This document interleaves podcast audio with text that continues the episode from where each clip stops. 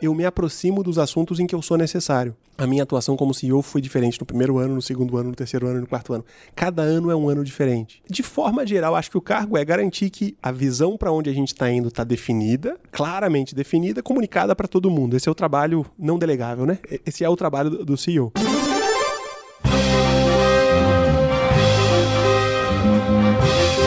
Eu sou Paulo Silveira. Eu sou Rodrigo Dantas. E esse é o Like a Boss.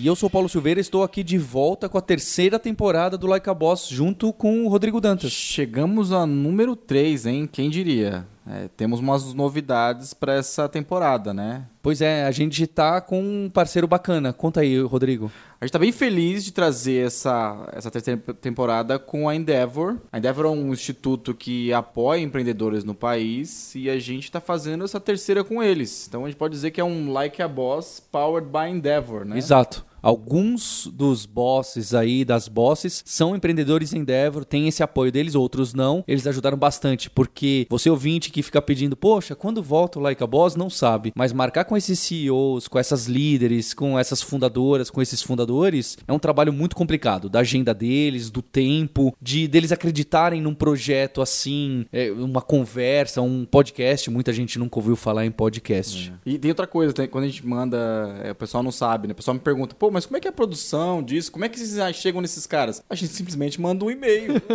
Só que às vezes demora um e-mail para chegar e quando chega fala, cara, daqui três meses eu posso. Então a agenda é um negócio, é um desafio muito grande do Like a é. Boss. Então vamos lá pro primeiro episódio dessa terceira temporada com a Endeavor, que vocês vão achar muito bacana. Round one, fight!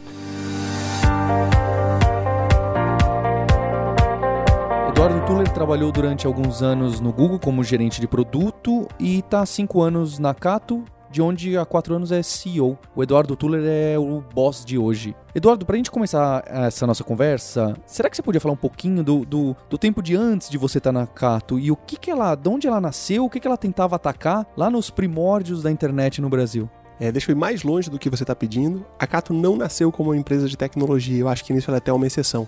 Ela nasceu na década de 70 como uma consultoria de recrutamento.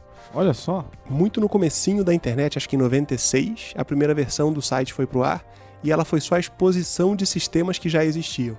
Então, como o que a gente vende é o acesso a um grande banco de dados, esse serviço era feito ao vivo. As pessoas vinham até aqui e falavam: Eu quero conseguir emprego, que vagas estão abertas? A gente tinha um grande banco de dados e um dia surgiu a ideia, e se eu expusesse esse banco de dados na internet e vendesse o acesso a ele online? E esse foi o começo da Cato, mais ou menos na década de 96, ou seja, bem no começo da internet no Brasil. Esse primeiro momento desse 96, eu, eu me surpreendeu também, né? Você também, né?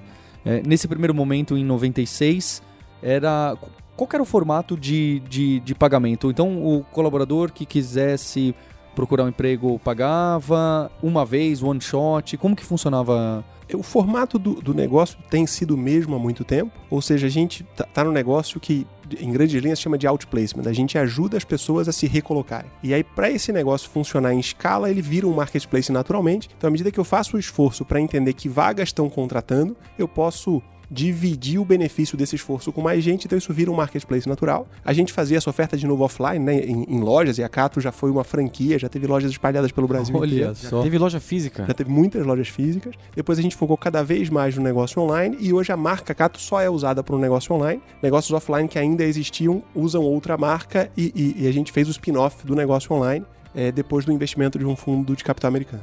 Na verdade, então, era, tinha aquela coisa de agência de emprego, né? A uhum. Cato era uma agência de emprego, mesmo que Tradicional. Rua, né? Isso. Ela só no. Quando a gente pensa em agência de emprego, em geral, a gente vai ver agências que falam de salários menores e tem um volume muito forte. Ah, tá. A gente era uma agência um pouquinho mais sofisticada, já que o salário médio era mais alto. Então, não era tanta vaga no vidro, que é o que a gente hoje vivencia. Mas sim, era uma loja vaga de agência vidro, de emprego. É mesmo, vaga no vidro. É. E aí, depois disso, então, teve o começo do uso da tecnologia, a exposição dessa tecnologia pelo site. E o negócio já foi um negócio de receita recorrente, que é você assina esses serviços e continua usando os serviços pelo tempo que você quiser. As empresas não pagam para entrar nesse marketplace, né? Então, se as empresas estão querendo contratar, elas têm um serviço gratuito, dizem o que estão recrutando, o site tenta tirar o máximo de informação para entender o máximo dessas pessoas, e a gente sempre tenta mandar os melhores currículos possíveis. A gente cobre então o acesso a essa plataforma que maximiza as chances de quem está buscando emprego conseguir. E hoje esse é o principal produto da Cato. É, Sim. a pessoa vai lá e assina um plano e onde ela vai acessar as vagas e vai ser chamada para entrevista. Esse é o principal. Ou vocês têm alguma outra linha de negócio que o público geral não conhece? A gente tem um monte de produto, mas essa é a principal fonte de receita, então a resposta é sim. Mas te dando um pouco de exemplos de coisas um pouquinho mais distantes e que não são tão óbvias. Para quem está buscando emprego hoje em dia, você não quer só entender qual é a vaga, você quer entender qual é a empresa. Você quer entender o que, que é esse cargo. Para mim, a, a história mais legal de a- os cargos mudam com a tecnologia. e Essa é uma realidade do mundo. É, fato. Então tem novos cargos que são surpreendentes. O meu favorito do ano passado foi o motorista de Pokémon Go. Aparecia a vaga disso. Não apareceu a vaga, mas tinha gente trabalhando nisso. Ah. E- Porque era uma vaga mais empreendedora. Então o motoboy decidiu que eu consigo cobrar mais. Se eu subo um jogador na minha garupa, eu vou correndo da cidade e falo: qual o Pokémon que você quer? Eu sei onde tem. Levo ele até lá e esse cara consegue. O conhecimento que esse motorista tinha do Pokémon GO do jogo era muito mais profundo. Porque ele estava o dia inteiro vivendo isso e ganhando por isso. O jogo acabou e esse cargo não existe mais. Então a mudança com a tecnologia constrói novos cargos o tempo todo. Para isso, a gente tem um guia de profissões. Eu tenho uma página canônica para cada profissão do Brasil e eu digo o que, que ela faz, quanto ela ganha na média, quanto ela ganha por estado, quanto ela ganha por ramo de atividade da empresa em que o cargo está. E esse é um produto gratuito, por isso ele não é o meu produto principal, mas ele é muito relevante para isso. Para calcular o salário médio, eu levo em conta todas as vagas que eu recebo. E eu consigo ajudar as pessoas a decidirem, esse é o trabalho que a gente está continuando, até escolher o curso universitário que ele vai fazer, levando em conta que é aquele o cargo que ele quer ter. Eu, eu fiquei, eu não sei se você conhece, Dantas, essa base de dados que eles deixam pública aí sobre salário e dá por região, por CEP, Sim, por. sim, sim. É bem completa, Bem porque a gente estava é. procurando sobre salário de pessoal de tecnologia e, e eu tenho impressão, ou quase certeza, que lá era a maior base de dados que tem, né? De salário e estava super bem curada, com as métricas, falando, ó, não, desse estado a gente não tem tantos dados, então a gente prefere não colocar. Eu É. acho que todo mundo que recruta é, acaba caindo nesses, nesses resultados de vocês, Uhum. nessas pesquisas, né? É porque esse é um desafio, é interessante. Se você paga um salário acima do mercado, você está desperdiçando um pouco de dinheiro enquanto empregador. Se você paga abaixo, você ou vai contratar gente muito ruim ou não vai conseguir recrutar. Então o ideal aqui é achar o ponto ótimo. Dois terços das vagas do Brasil acontecem com empresas com menos de 100 pessoas, que na prática quer dizer que não tem um recrutador especializado naquilo. É, é o dono Ele da não empresa. é o dono da empresa, É é uma analista, é. um assistente executivo, é alguém que não entende de recrutamento. Então, a carência de informações sobre como fazer a coisa certa é muito forte. Eu tenho uma curiosidade que eu tenho, Eduardo. Obviamente, vocês usam a própria Cato para encontrar os colaboradores da, da, da empresa, né? É, o quanto isso ajuda vocês mesmo a usar o próprio método e se isso vocês exportam, olha, deu certo na Cato, a empresa pode usar também. Tem esse conceito que é muito forte, que é o Eat Your Own Dog Food, né? Isso. Essa ideia de que você deve usar o seu próprio serviço internamente. A gente gosta muito disso. A gente tem um time muito grande, a gente está passando de 900 colaboradores agora. E a maior parte das pessoas que a gente recruta, a gente usa a nossa própria plataforma. Mas uma dinâmica interessante do mercado de recrutamento é que ela funciona por nichos. Então, eu não sou bom em todos os perfis que eu contrato. De vez em quando eu vou para outras Sim. plataformas para complementar eh, essa contratação, mas o nosso time faz muito esforço para em todas as vagas que possível a gente usar a nossa própria plataforma. E aí quando a gente descobre que a gente não está conseguindo contratar isso é importante, isso vira uma oportunidade. vira um produto. A gente, por exemplo, fez um investimento na Revelo no ano passado, é, e parte dessa conclusão é a plataforma é muito boa, ela faz muito sentido, e para contratar gente de tecnologia ela está funcionando super bem. Então, é, vira, vira uma leitura de oportunidade do que a gente pode fazer. Muito bom. Eu tenho uma história interessante sobre isso da Cato. O, o Murilo, que é aqui do RH, Uhum. contou pra gente que quando eles vão contratar pra Cato, é curioso porque eles ligam pro candidato e falam: Olha, aqui é da Cato, então eu queria que você viesse fazer uma entrevista. Aí a pessoa pergunta: Mas pra qual empresa? Ele responde: Não, é pra Cato. Não, mas pra qual empresa?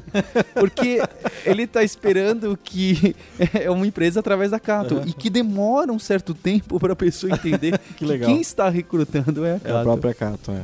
Muito bom. E Eduardo, a gente estava conversando, eu e o Dantas, de que a Cato, assim como algumas empresas, bem, agora eu descobri que a Cato é bem mais antiga do É, que a gente imaginava, é, como a- a- as empresas que começaram ali na década de 90 na internet, que hoje são gigantes, né, local web, Totos e diversas outras, antes desse negócio de startup, VC e tudo mais, é, hoje são grandes, muito bem posicionadas e que elas já faziam algumas coisas que hoje estão na moda, né? Você já citou de bate-pronto a, a recorrência, que nessa década que a gente fala, mas vocês fazem muito antes de ser modinha. E não só recorrência, certo? Porque é um modelo SaaS, né? Uhum. Você tem um modelo de, de subscription. Então, isso é desde lá, desde lá de trás? Desde que o site foi lançado, sim, o modelo era de cobrança recorrente pelo serviço. E até o conceito de marketplace, eu acho que é um outro super Verdade, antigo, né? No, Muito, no é fundo, verdade. o, o job board em geral, que é quando você paga para anunciar vagas, isso acontecia nos classificados do jornal e depois isso foi para o meio digital, é um dos principais marketplaces, dos marketplaces mais antigos. Quando você olha para uma Monster ou para um Craigslist, é, são os marketplaces mais antigos e que estão há muito tempo no ar. E a gente já viveu essa onda de marketplace muito antes de Uber ou muito antes de Airbnb. Bem pontuado.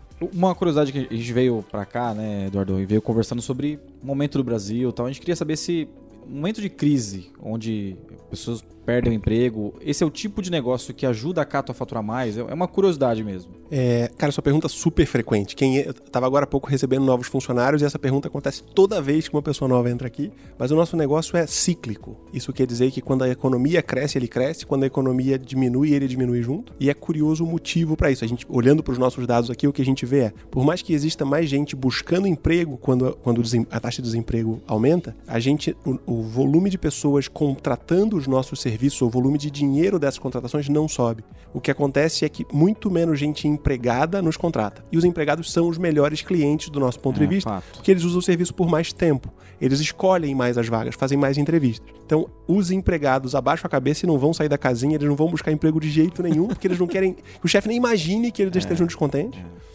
Enquanto os desempregados são piores. Com muita frequência eles tentam pagar, mas o cartão de crédito é de declinado. Ele coloca o, o dado da conta, mas não tem saldo na conta. Então até tem mais gente buscando emprego e querendo contratar os nossos serviços mas em volume de pessoas efetivamente usando os serviços, a gente acompanha a economia. Hoje vocês são, obviamente, o maior, maior agente de empregos do, do país, né? É, ou como que define?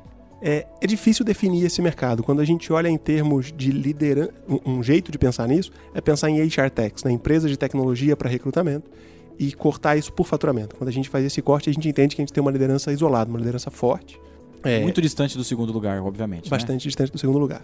Mas quando a gente olha para consultorias que são mais intensivas em gente do que em tecnologia, e aí quando você pensa numa Luandre, numa Michael Page, aí eles têm faturamentos maiores do que a gente. A gente não sabe exatamente quanto cada uma dessas fatura, mas eu entendo que aí tem negócios até maiores do que a gente. Mas são negócios que usam tecnologia, mas são mais intensivas em, em gente do que tecnologia. Precisam muito mais de pessoas para fazer o negócio girar, né? Exato. E uma curiosidade para a gente ter uma ideia melhor ainda de, de tamanho, né? Você falou 900 pessoas, também me, me surpreendeu. Quantas pessoas, num, num, ou talvez na época boa, né? Trocavam de emprego no mês através da, da empresa? A gente apoia cerca de um milhão de pessoas por ano que estão buscando emprego. Então, do lado dos candidatos, isso dá uma ordem de grandeza, um milhão de pessoas. Para colocar isso em perspectiva, o Brasil tem 100 milhões, quase é, 100 milhões de pessoas na... Empregadas, né? Na, na população economia. economicamente ativa, potencialmente trabalhando. Então, a gente tem 1% de market share se você olha dessa forma. Quando a gente olha para empresas contratando, cerca de 100 mil empresas usam os nossos serviços por ano para contratar pessoas. É, então está uma ordem de grandeza aí dos dois lados do marketplace. E Tuller, esse número 1% aí, é, um milhão de pessoas é, é um número bastante alto. Até onde dá para chegar? Porque, né, você falar que você acessa 1% da população economicamente ativa é, é, é, incrível. Por mais que tenha ainda 99 para frente, me parece que começa a, a ser um, um desafio. Onde vocês querem chegar? O que, que vocês enxergam que não, olha, dá para atacar? Qual é o total de tamanho de mercado que dá para atacar com o modelo atual que vocês têm? Imagino que haja diversos produtos novos, mas com o produto principal. É, você capturou aí na pergunta a essência da coisa. A gente não está apaixonado por um modelo específico. O que a gente quer é apoiar todas as contratações do Brasil. Um jeito de olhar para isso é o CAGED. Então, o governo publica quanto, quantas vagas são, são fechadas, são, quantas carteiras são assinadas por, por, por mês e por ano. Nosso objetivo é chegar em 100% dessas vagas. Hoje a gente entende que a gente tem um percentual é, próximo disso, é, 2% em alguns casos, das contratações é, do CAGED, a gente enxerga que passam pelo nosso sistema, pelos dados que estão aqui, a gente enxerga que aconteceram aqui. Eu gostaria de chegar em 100%. É pouco provável que um modelo de negócio já existente vá crescer tanto, mas a ideia então é lançar novos e novos modelos de negócio. Então, o investimento em uma Revelo pode ser um jeito de fazer isso. Trabalhar na área de educação pode ser uma outra forma de apoiar essa pessoa a achar o novo caminho. Ou produtos gratuitos, como guia de profissões que eu comentei agora há pouquinho. O que a gente quer é ajudar as pessoas a tomarem decisões de carreira. É, se eu vou ser um marketplace para coach de carreira e as pessoas vão só aqui encontrar alguém para apoiar cada vez mais a gente está trabalhando também com ofertas simplesmente gratuitas. Então, quem está hoje estudando em universidades que usam alguns produtos de parceiros nossos, vem vagas que foram anunciadas gratuitamente na Cato e vão até lá e essas pessoas é, se inscrevem nessas vagas através do sistema da própria universidade, através de parcerias com a gente. Então, tem muito mais que a gente pode fazer para expandir. A ambição é chegar em 100% das vagas do Caged. Mas essa é uma ambição aspiracional, né? Vamos construir em direção a isso. Eu tenho mais uma curiosidade, Eduardo, que é assim, é, porque é uma empresa muito grande, aí os desafios são muito diferentes do que até das outras empresas que a gente conversou, Sim, não sim, é, Dantas? sim, sim. Porque Tá muito consolidado. Tá né? muito consolidada. Então, o- o- hoje a, a marca é muito reconhecida. É, então, o awareness da, da marca é, é muito grande. Onde que vão os esforços de marketing? Você fala, olha, vamos capturar novas pessoas e novas empresas por aqui ou por ali. Onde que, que funciona? Agora é só televisão, é, é rádio, sabe? Porque ah, agora pela internet já não adianta mais, já que todo mundo já conhece. Fica complicado esse jogo? Por onde vocês estão caminhando? E aí, cara, a gente teve uma iniciativa muito legal que a gente chama aqui de regionalização. O que a gente fez foi olhando para dados internos nossos, entender que pessoas provavelmente estão conseguindo emprego e que recrutadores provavelmente estão contratando. Então a gente olha de cada vaga que é anunciada aqui em quantos currículos, com quantos currículos esse recrutador entrou em contato. E essa pessoa foi contratada por quantos recrutadores. E a gente começou a ter métricas de qualidade, não só de, de, de volume. Então, que percentual das pessoas parece ter chegado no nível que diz que ela conseguiu emprego dentro desse mês? Isso comparado com o ano passado. E a gente foi quebrando isso de várias formas e descobriu que em São Paulo tinha uma entrega de valor mais alta. E a nossa conclusão é eu quero expandir a entrega de valor em outras regiões. E a gente foi colocando esforço de marketing, seja digital ou seja em eventos, por exemplo, com empresas, nas regiões menos desenvolvidas. E a gente também ia cruzando o volume total de vagas com o Caged para tentar entender até onde a gente conseguia crescer. Então, um esforço bastante analítico de enxergar onde que investimentos adicionais provavelmente fariam diferença. E a gente vem tendo crescimentos muito fortes nessas regiões que a gente elegeu trabalhar, exatamente porque lá não tinha nenhuma solução, a nossa marca não era tão conhecida. E aí a gente fez ações de, de todo tipo de engajamento. Com empresas a gente faz, por exemplo, cafés da manhã com recrutadores, e aí a gente discute o jeito certo de recrutar, o que, que são soluções, o que, que são dilemas, e ao fazer isso aumenta o engajamento dos recrutadores. Passamos por várias experiências interessantes. A gente liga muito para as empresas para capturar delas quem que você está contratando. A nossa conclusão é que o esforço no telefone é bom para alguns segmentos. Para outros segmentos é melhor que o recrutador venha anunciar no nosso site, que eu vou conseguir um engajamento maior. Ao telefone acontecia ele dele me contar o que está recrutando, mas ele não me considerar como uma fonte para esse recrutamento. Quando eu convenço ele a vir para o site, ele está me considerando como uma fonte. Foi uma decisão dele fazer isso. Então, um esforço bastante analítico para ver onde e como a gente coloca mais dinheiro, mais recursos, né? Pode ser por marketing, pode ser por gente ao telefone, pode ser com conselhos. Outra conclusão nossa é que ligar para candidatos ou recrutadores que já vieram aqui, mas que não estão fazendo as coisas que dizem, que eles provavelmente vão conseguir recrutar. Então o currículo está mal escrito, a pessoa não está aplicando para as vagas, ou está aplicando para vagas inadequadas, ou a vaga que não declarou o que que é o salário que ele pretende pagar. É, esses comportamentos que são possíveis e são permitidos na plataforma, mas não são ideais, a gente começou a, a- a puxar esses caras em regras de relacionamento, seja por e-mail, seja por telefone, para aumentar o engajamento dentro do marketplace. E ao fazer isso, o que a gente está vendo é que a entrega de valor está subindo bastante com o tempo. E aí a, fron- a fronteira de crescimento acontece tanto por um engajamento maior, quanto nessas regiões em que ele era menor, a gente está vendo o, o nível desse engajamento subindo bastante. Então acaba sendo uma é, é, ombro a ombro aí, né? Pra pegar cada mercado específico, cada detalhe que vocês estão analisando. Isso é mais operação. Além disso, a gente também olha muito para novas fronteiras em que a gente não está presente. Então, uma discussão interessante é, junto do Grupo SIC, a gente lançou um produto chamado Trampapo, que é onde a gente está entrando num nicho em que a gente não é forte, que é para recrutar gente para bares e restaurantes, é, e por enquanto focado só na região São, da Grande São Paulo, e, e por um tempo a gente focou no, segmento de alta gastronomia. Então a ideia era conseguir ter um nicho bem definido e fazer com que todas as contratações acontecessem por ali. E à medida que isso acontece, a gente consegue entender como isso funciona, entender até o modelo de monetização que ainda não estava claro nesse momento, e aí começar a expandir isso mais. É, Eu vi essa app, ficou muito bem bolada, é bem simples, né? Não, não é um currículo, né? Você sabe fazer isso, sabe fazer aquilo, prefere isso, prefere aquilo. Você já cria um, um perfil que tem uma árvore de decisão ali que já te indica, olha, então tal bar, em tal região, em tal horário. E tem, a, gente quebrou um monte de paradigmas lá, e o do currículo acho que foi o principal. Porque é curioso pensar que se você escolhe que garçom você vai contratar para o seu restaurante com base no currículo que ele escreveu, você pode estar escolhendo o cara errado. Você pode ter um garçom que não é muito bom, mas é bom de escrever currículo. É, quando você fala de uma profissão de analista ou de programador, a necessidade de escrever faz com que o currículo seja uma ferramenta adequada. É, para o garçom isso não é verdade. Então a ideia é de ir para essa hierarquia de perguntas. Então, se você quer trabalhar no restaurante, a pergunta é: você tem experiência no salão ou na cozinha? Se é na cozinha, fazendo doce ou salgado? Se é fazendo doce, você já confeitou? Se sim, me manda uma foto de uma coisa que você já fez. Perfeito. Então, a ideia é de estruturar essa árvore de respostas ao invés é, do, do currículo estruturado. E complementar isso com tanto fotos quanto áudio, que ajudou a dar um pouco mais de personalidade para a pessoa, acho que foi um jeito muito legal de repensar a forma como o recrutamento acontece. E o app tem- vem, vem tendo um sucesso significativo. Essa quantidade de, imagino que existe uma quantidade massiva de dados aqui, né? E vocês já estão conseguindo prever algumas coisas como eu sei qual que vai ser o emprego que vai dar mais certo daqui um ano, dois anos. Vocês estão conseguindo fazer esse tipo de análise? E se estão conseguindo, como é que vocês fazem isso? Cara, essa ideia é super boa. É, a gente tenta fazer isso, eu não acho que a gente tem uma resposta boa nesse momento. O que a gente consegue olhar, é, olhando para a tendência recente, isso a gente solta pesquisas e, e, e, e análises e usa muito jornal para isso. Então, quais foram as vagas que mais cresceram no último trimestre? Isso é simples. Quais as profissões com maior crescimento dentro desse ano? O fato que a tecnologia vem despontando fortemente dentro do recrutamento e ficou muito imune à recessão, por exemplo, super claro nesses dados. Um, um outro dado curioso que é o cargo de engenheiro civil durante a Lava Jato implodiu. Quem estava formado ah, em engenharia civil tá. sofreu muito. Tinha muito mais gente procurando emprego Sim. do que oferecendo, porque todas as construtoras estavam vivendo Exato. o mesmo dilema e vendendo muito pouco. Então a gente vê muito desses dados mas a gente mais conta do passado recente do que tenta fazer grandes previsões. As previsões têm um valor gigantesco, mas são muito difíceis. E tem muita gente tentando fazer isso do futuro do emprego, sim, né? Sim, sim. Então a Mary Meeker soltou, é, fez uma apresentação super legal há pouco tempo e contradisse o, o que muita gente estava falando, que o futuro do emprego era muito negro e o emprego ia acabar e tudo ia ser substituído por robô. Né? Mas essa previsão de, por exemplo, quais vão ser as habilidades mais valorizadas daqui a 10 anos no mercado de trabalho, cara, é muito difícil.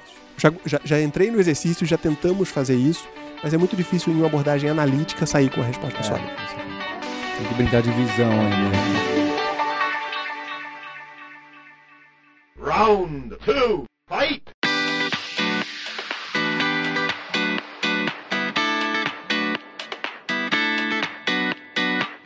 Eduardo, nessa segunda parte a gente queria saber um pouco mais de você e do seu trabalho como CEO. Para começar, você fala um pouquinho do seu background, o que, que você fazia antes da Cato, onde estudou? Legal. Me formei em Ciência da Computação na Unicamp há muito tempo atrás, em 99. É, depois disso, trabalhei com segurança da informação, é, desde vendi serviços de penetration test até construção de produto para OTP, na época em que isso ainda era difícil de fazer. Olha só. Trabalhei antes disso ainda com Lotus Notes, que é uma ferramenta hoje super pouco divulgada, vendendo uma coisa que na, na época chamava Workgroup, né? Você construir em cima de uma plataforma que simplificava algumas atividades, sistemas muito para uso corporativo, então reembolso de despesa, é, aprovação de, de, de, qualquer tipo de, de, pagamento que você fosse, fosse fazer, é, GED, controle de documentos. Então, construir produtos dentro disso, primeiro como empreendedor ainda de, de é, tem, tem essa, essa, coisa curiosa, ainda com o cabelo cortado de faculdade, eu arrumei o primeiro estágio, no primeiro ano de faculdade e fui empreender no penúltimo ano, já tinha uma empresa aberta, meu pai teve que me, me emancipar para poder abrir a empresa. Olha só, que comecei... ano que era isso? Acho que 98. Já 98. era startupeiro um antes de... antes de se formar, então já tinha startup antes de, de se formar, então. É, na época não chamava não startup. Chamava, é, não chamava. É, empresa eu... mesmo, né? e eu, francamente, peguei emprestado o porão de uma outra empresa e construía produtos lá, contratei dois amigos de faculdade para serem estagiários, mas a gente era da mesma turma e éramos só nós três. Lá em Campinas. Faz... Lá em Campinas. Fazia desde a gerência do projeto, que na época era o nome chique do que eu fazia, hoje eu entendo, hoje eu saio da moda totalmente, até a construção do produto, a venda, a gestão desses estagiários, a gente construía isso tudo junto. Cara, enquanto startup deu super errado, não ganhei dinheiro de jeito nenhum, foi uma experiência muito legal. Que legal. E depois disso você foi para onde? Depois disso é que eu fui trabalhar com segurança da informação, aí já não como, aí como empregado, não mais empreendendo. É, e um pouco depois fui pro Google, onde eu fiquei por seis anos. E aí fui mais pro mundo de produto. Aí é que eu entendi o que, que, o que, que era essa coisa de produto e trabalhei por um tempo grande nisso. Você trabalhou em BH e depois você foi para São Francisco também, né? Isso, durante quatro anos eu trabalhei no Google em BH, no Orkut, no falecido Orkut. Trabalhou no Orkut, cara? É, eu, eu fui um dos poucos gerentes de produto do Orkut. Então, é, é, até difícil explicar o que, o, o que isso faz. Mas não sei se algum de vocês vai lembrar disso, mas bate-papo no Orkut, o bate-papo integrado entre o Gmail e o Orkut, o fato que você podia conversar com as pessoas online, eu fui o cara que era o gerente de produto desse lançamento. fui negociar com o time do Gmail onde como isso ia funcionar. É, provisionar servidores para isso acontecer, pensar na experiência. Lembro de um dos desafios de produto super forte que é dado que eu tenho mil amigos no Orkut, eu deveria começar com todos os mil podendo me acionar no bate-papo.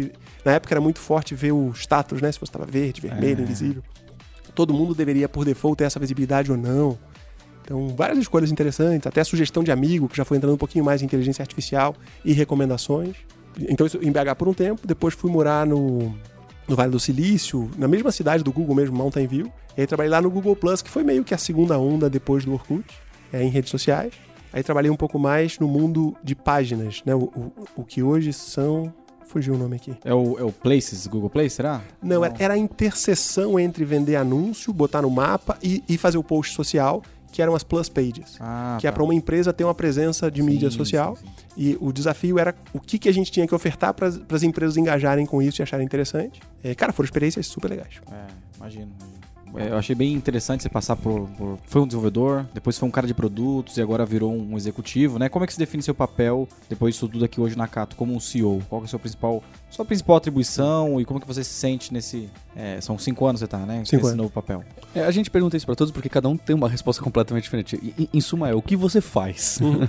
E eu acho bem curioso, te- tem um livro super legal que fala disso do é, The Hard Things About Hard Things, é, do, do Ben Horowitz. E eu acho que dá uma descrição super bacana pro CEO. Ele é naturalmente um cargo coringa. Eu me aproximo dos assuntos em que eu sou necessário. A minha atuação como CEO foi diferente no primeiro ano, no segundo ano, no terceiro ano e no quarto ano. Cada ano é um ano diferente. De forma geral, acho que o cargo é garantir que o, a visão para onde a gente está indo está definida, claramente definida, comunicada para todo mundo. Esse é o trabalho não delegável, né? Esse é o trabalho do, do CEO. É, mas de vez em quando, na troca de um, de, de um, por exemplo, perca um membro do time, virar a pessoa interina nessa posição e com isso entender muito mais disso, garantir que as pessoas do meu time estão conseguindo trabalhar entre si adequadamente. É, o trabalho do orçamento, definir o, o- quanto de dinheiro a gente vai colocar em cada assunto e fazer negociações e tomar decisões. Todos esses são elementos do trabalho do CEO. É pelo meu background de produto, acho que eu também tenho um tom muito forte em qual é o valor que a gente vai entregar para os nossos usuários dos dois lados e para onde esse valor está evoluindo, né? Então, se à medida em que mais e mais informações sobre vagas estão na internet, estão disponíveis no Google, estão disponíveis no Facebook, qual é a oferta de valor que a gente quer colocar? Então, acho que eu tenho um- uma tendência natural a olhar mais para essa oferta que a gente vai fazer para os usuários. Mas, de forma geral, acho que o trabalho do CEO é garantir que essa, essa visão para onde a coisa está indo está claramente comunicada e sendo executada com qualidade. E queria saber da, da sua rotina na empresa. Então, como que é a sua agenda? Como que é a quantidade de, de e-mails? Você, acho que agora você com esse background em ciência da computação, você é um dos caras que eu considero que responde bem rápido os e-mails. O que eu não sei se é uma boa coisa. É, então, como que você define seus horários, agenda? Então a gente marcou esse podcast, isso te interrompe? É muita interrupção no seu dia? Como que é ah, o seu dia a dia? Legal, cara. Eu passei por um processo com um coach, foi super bacana. Ele me ajudou a pensar muito nessa organização. Então, para mim, a conversa começa com uma revisão diária que eu faço. é, de quais são os, o, o que, que eu tô fazendo nesse momento e, em função disso, quais os projetos relevantes pro, pro mês. E reescrever essa lista diariamente por cinco minutos me ajuda a, a- sustentar essa clareza. Esses são os assuntos para colocar energia, esses são assuntos que eu não deveria colocar energia, por exemplo. Eu também uso um aplicativozinho chamado Remember the Milk para gestão de, de, de, de atividades.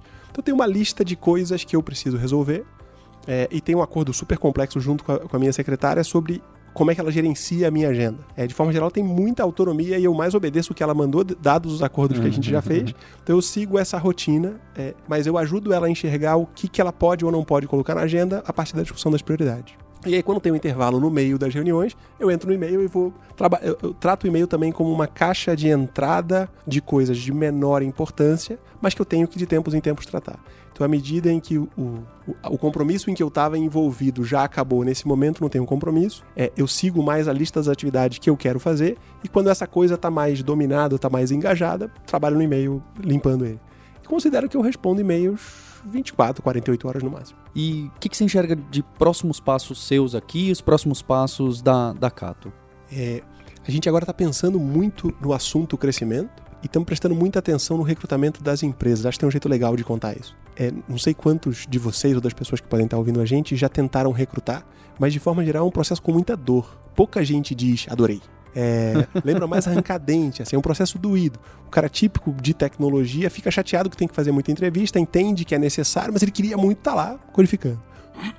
E o que eu gostaria é tornar o processo de recrutamento tão. E aí, tô falando mais de ambição, né? Mais de visão e menos de necessariamente o mês que vem o que a gente vai fazer. Perfeito. Tornar o processo de recrutamento simples, como é chamar um carro por um Lyft, Uber ou 99.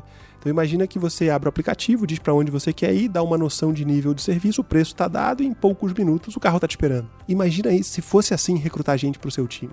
É, então essa ideia de reduzir muito a fricção do recrutamento acho que é um jeito mais aspiracional e bacana de pensar. E ele pode parecer impossível no início, mas tem formas interessantes de trazer isso. Imagina que na hora em que você está descrevendo o que você precisa, você já tivesse feedback, entendendo, ó, se eu preciso do engenheiro de Minas que fale francês, inglês e alemão, eu já sei o salário porque eu já consegui entender o que isso define no mercado.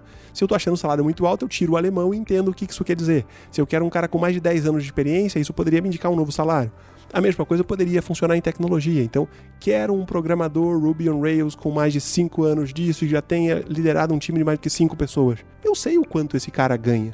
Eu poderia dar esse feedback agora na abertura da vaga à medida em que a vaga está aberta, eu poderia imediatamente avisar todo mundo que declarou que está interessado nisso. Então, e a partir daí eu poderia dizer que eu estou entrevistando, eu poderia já ter, por exemplo, entrevistas feitas dessas pessoas como parte desse processo. Quando eu digo que é Ruby on Rails, só estão sendo considerados quem já foi avaliado nessa tecnologia. Então o processo inteiro pode ficar muito mais curto. Mas é conseguir construir todos os elementos para isso ser verdade é um desafio bastante forte. Muito bom. Eduardo, muito obrigado pelo seu tempo aí, por receber a gente aqui na Cato. Quem não conhece, né? Um prédio, a gente não imagina, né? Que tem um prédio desse tamanho em Alphaville, impressionante. E um prédio super moderno tal. É. Gostei bastante. É. O próximo cara que receber a ligação da Cato falando que a Cato quer recrutar, considere, porque aqui. Legal, gente. Foi um prazer. Muito obrigado por ter vindo até aqui. Valeu, Edu. Dantas, bacana esse episódio com o Tuller, esse histórico dele de Google, de produto. Orkut. É. E de entrar numa empresa que a gente não sabia, que já era gigante, já era um player grande no mercado tradicional, foi ganhando online, é uma dessas primeiras empresas da internet brasileira grande e que atinge tantas, tantas pessoas e tem tantos desafios. É, e legal também que é uma empresa é, de alta performance que já tá numa gestão que não são os fundadores, é uma coisa profissional mesmo, né? Eu gostei bastante. E essa terceira temporada, vale lembrar que tá sendo trazida junto com a Endeavor, não é, Rodrigo? Isso, e a novidade é que agora a gente tá no Spotify, tá no Deezer, tá no Google Podcast, então é cobertura total. Então dá um share aí, manda pro seu amigo, pra sua amiga ouvir. O meu nome é Paulo Silveira, eu sou CEO do grupo Kaelon Alura, que é um grupo de educação em tecnologia. Se você entrar em alura.com.br barra empresas. Você vai ver os nossos cursos online que tem de programação, design, tudo que as empresas de tecnologia precisam para trabalhar, para fazer essa transformação e para abraçar tecnologia da forma correta e de forma ampla. Eu sou Rodrigo Dantas, sou fundador da Vindi. A Vindi é uma plataforma de pagamentos que ajuda empresas como a Cato a crescer o seu negócio, ajudar a receber e conta com a gente no vindi.com.br.